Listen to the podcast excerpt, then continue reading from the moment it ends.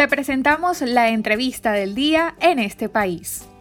Bienvenidos al Bazar.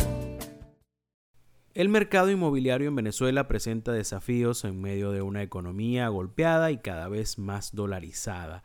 El tema de la oferta y la demanda para la compra y también en cuanto a los alquileres tiene en alerta a este sector. Para hablar de ello tenemos como invitado esta tarde a Francisco López Domínguez. Lo puedes conseguir en Twitter como arroba Frank Piso López D. Él es presidente de la Cámara Inmobiliaria de Venezuela, a quien le damos la bienvenida a los micrófonos en este país y de la Red Nacional de Radio Fe y Alegría.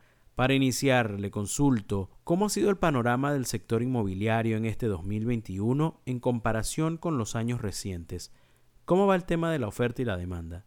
Para poner un poco en contexto eh, lo que pasa en el sector inmobiliario en el año 2021, tenemos que clasificar el sector en dos, sector primario y sector secundario. El sector primario es el sector de, construcción nueva. Es un sector que viene totalmente paralizado, ya tenemos varios años, yo diría casi 10 años en decrecimiento. Hoy en día, salvo alguna construcción, por ejemplo, en Caracas, en las Mercedes, bastante detenido el sector, varias, varias causas. Y el sector secundario, pues el mercado de segunda mano.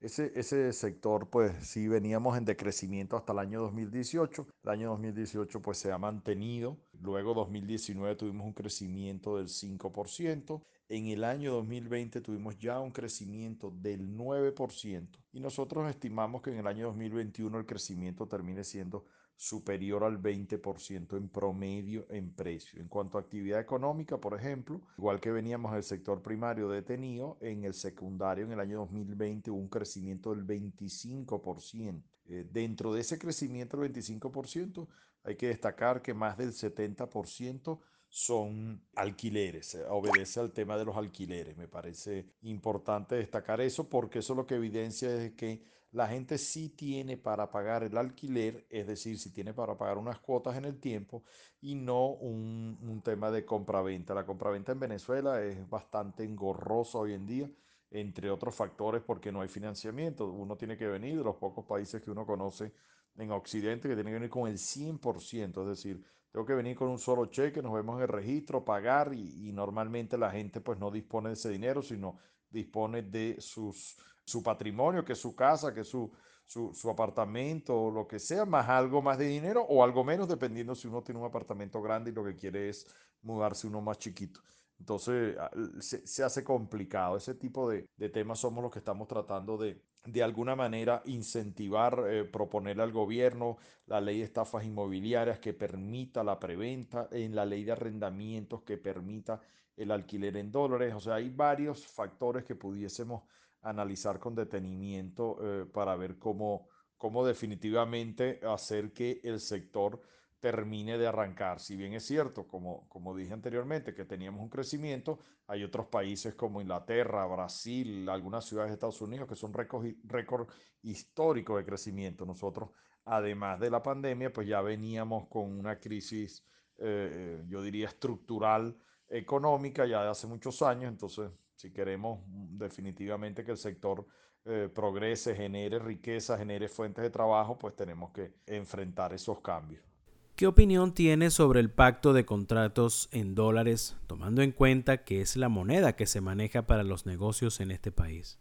En cuanto al, tema de la dolarización, ahí sí tenemos mucho, mucha tela que cortar. Nosotros en el sector pues nos hemos quedado atrás mientras la economía, mientras el mismo gobierno ha desmontado el control de cambio, pues eh, nosotros todavía tenemos unas leyes que taxativamente nos prohíben eh, negociar en dólares. Y lo que está pasando es que eh, bien sabemos todos que por la inflación el bolívar no existe, entonces se imaginarán que, por ejemplo, un contrato de arrendamientos, ¿quién es el que puede firmar un contrato a un año para cobrar en bolívares? Me parece que eso es, eso es eh, desde todo punto de vista ilógico. Entonces no, no se está dando. El mercado en ese sentido evoluciona hacia el sentido común. ¿Qué, ¿Qué significa eso? Que entonces se está haciendo cosas por fuera los contratos. Y eso a la larga pues trae perjuicio para todos. Nosotros de la Cámara Inmobiliaria, por supuesto que no avalamos eso, lo que nos gustaría es que sinceráramos la situación y se pudiese entonces transar en dólares, tanto los alquileres, porque un inquilino termina entregando un dinero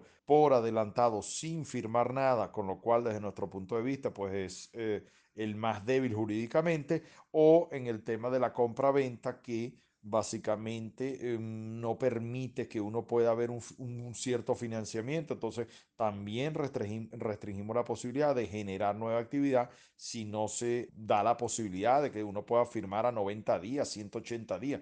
Ya no hablemos de créditos bancarios a largo plazo, que por supuesto no cabría en, en cabeza de nadie que, que alguien pueda financiar a varios años en bolívares con esta situación. Nosotros defendemos claramente el bolívar como la moneda de Venezuela, no queremos nada con la dolarización, pero en este momento la verdad es que el bolívar no existe, entonces eh, ahí ya es un tema más del gobierno, de medidas macroeconómicas que pudiesen servirnos para volver a fortalecer el, el, bolívar, pero mientras tanto, pues hay que usar una moneda dura, no necesariamente el dólar, puede ser el euro, o puede ser como hemos propuesto multimonedas, el que quiera yenes, yenes, el que quiera euros, euros, el que quiera dólares, dólares, sin mayor problema, pero no pretender firmar artificialmente un contrato en bolívares donde, donde la realidad es que eso no se está cumpliendo ni para el cobro de los impuestos, porque los gastos de registro, pues entonces uno pone en el documento un valor que no obedece a la realidad, ni siquiera para eh, obligar luego a, en este caso al deudor que, que, deba la cantidad correcta y que no por medidas de, hiperinflación, pues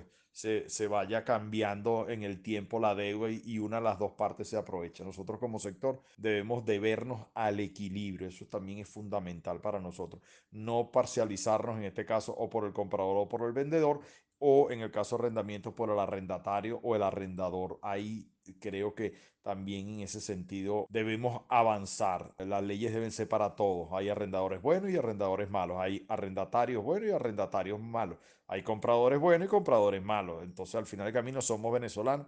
Deberíamos tender a hacer unas leyes que sean para la gran mayoría, por no decir para el 100% de los venezolanos.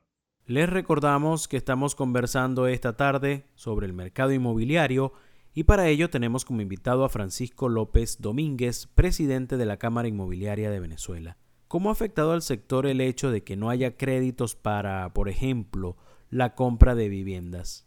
En cuanto al financiamiento, efectivamente, pues es una variable muy importante para, para nuestro sector. No es posible construir en estos momentos en este país sin financiamiento a las obras. Es, prácticamente imposible.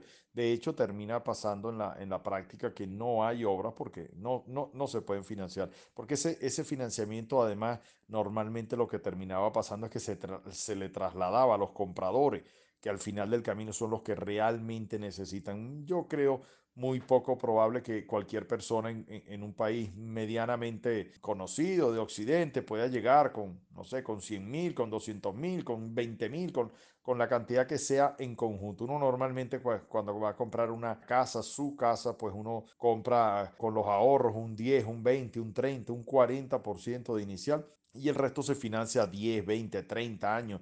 En Estados Unidos, en la crisis del año 2007, llegaron las hipotecas a a estar a 40 años. Es decir, se sabe que el poder adquisitivo en ese momento de la persona no cubre las expectativas y lo que se le da es más tiempo para poder pagar. En este caso, nosotros, con la situación económica con la que estamos viviendo, sabiendo el poco poder adquisitivo que puede tener un venezolano. Y si además nos enfrentamos a tener que pagar el 100% de la compra, pues la verdad que lo que termina pasando es que no hay compra. En este momento está habiendo algunas compras. Yo diría que por, por casi que un trueque, un intercambio. Yo tengo un apartamento grande, necesito porque, porque ya no, no, no necesito tantos metros, me reduzco uno pequeño. O uno pequeño, pues crece la familia, necesita más espacio. Entonces crece hacia, hacia uno grande. Pero crecimiento real, que es el que tenemos que perseguir en porcentaje como otros países, creo que la variable fundamental va a ser el tema del financiamiento. Ahí nosotros del sector sabemos que el, el, sector bancario pues está bastante descapitalizado, por no decir totalmente descapitalizado. Creemos que la vía no va a pasar a cortísimo plazo por el sector bancario, sino por, el, por, el, eh, por la bolsa, por el sistema de valores. Allí sí tenemos una posibilidad de desarrollar varios instrumentos financieros, generar la confianza necesaria para que al final del camino existan los compradores de esos instrumentos financieros que a su vez se traduzca en financiamiento para, en este caso, para los compradores. Para finalizar, ¿qué consecuencias ha traído el decreto de suspensión de pagos en los cánones de arrendamiento aprobado por el gobierno con motivo de la pandemia y que ya tiene más de año y medio en vigencia? En cuanto al, decreto de suspensión de pagos, la verdad es que nosotros desde la Cámara Inmobiliaria, desde que salió el primer decreto, eh, eh, hemos celebrado el espíritu eh, de ese decreto. Salió inicialmente la primera, la primera cadena, hablaban de, de exoneración de pagos. Nosotros inmediatamente mandamos una comunicación, no estábamos de acuerdo porque en la pregunta anterior lo, lo, lo, decía, nosotros no nos debemos a, a, los arrendatarios en este caso, ni a los arrendadores, nosotros nos debemos a los venezolanos, nos debemos al equilibrio, tenemos que perseguir que el arrendador y el arrendatario sobrevivan. Normalmente uno se imagina que el arrendador, gran terrateniente, con muchos inmuebles, con muchos centros comerciales, y no es verdad. Hay arrendadores que a veces lo que tienen es un apartamento, un local chiquito, que con eso es que viven, de esa renta es lo que lo que pueden sobrevivir. Igualito hay arrendatarios que pues ah, eh, tienen una situación muy precaria por, por, por la por la pandemia, por el COVID, eh, trabaja en algún sector que ni siquiera se ha podido reactivar,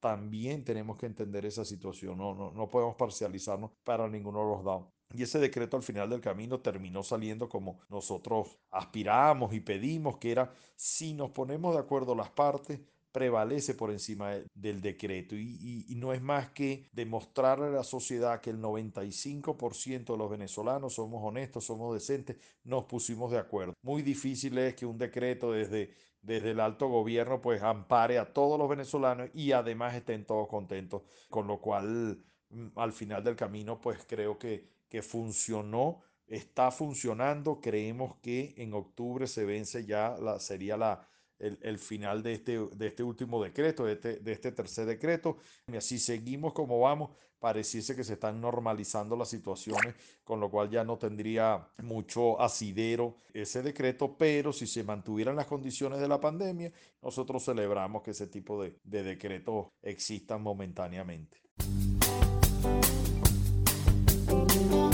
Le agradecemos a Francisco López, el expresidente de la Cámara Inmobiliaria de Venezuela, por su participación en nuestra entrevista de esta tarde. Para conocer más del programa en este país, visita nuestras cuentas en redes sociales, en Twitter e Instagram como arroba en este país radio, en Facebook en este país programa radiofónico y en la página web en estepaís.info.